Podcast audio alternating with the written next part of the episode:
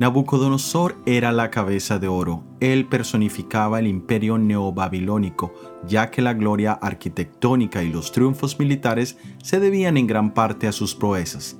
El reino animal se consideraba parte del dominio de los reinos del mundo antiguo. Por eso la descripción de Daniel fue tan apropiada para ese tiempo. Para mayor detalles podemos leer en el libro de Jeremías capítulo 27 versículos 5 al 7.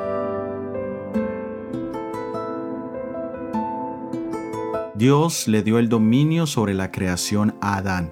En Génesis leemos, Señoree en los peces del mar y en las aves de los cielos y en las bestias y en toda la tierra y en todo animal que anda arrastrado sobre la tierra.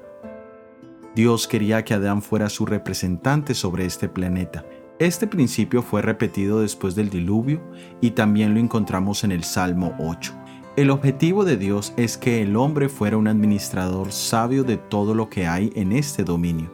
Muchos piensan que esto nos permite hacer lo que queramos con la naturaleza y con los animales, así esto signifique abusar de ellos.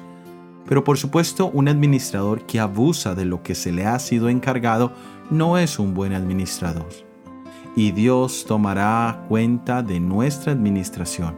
Pero Jesús, el segundo Adán, tomó nuestra naturaleza y se humilló haciéndose obediente hasta la muerte y muerte de cruz, y por eso Él es digno de recibir toda la gloria y dominio en la tierra y en el universo, pero en especial el dominio de tu vida y de la mía. Soy Óscar Oviedo y este es el devocional Daniel en 365 días.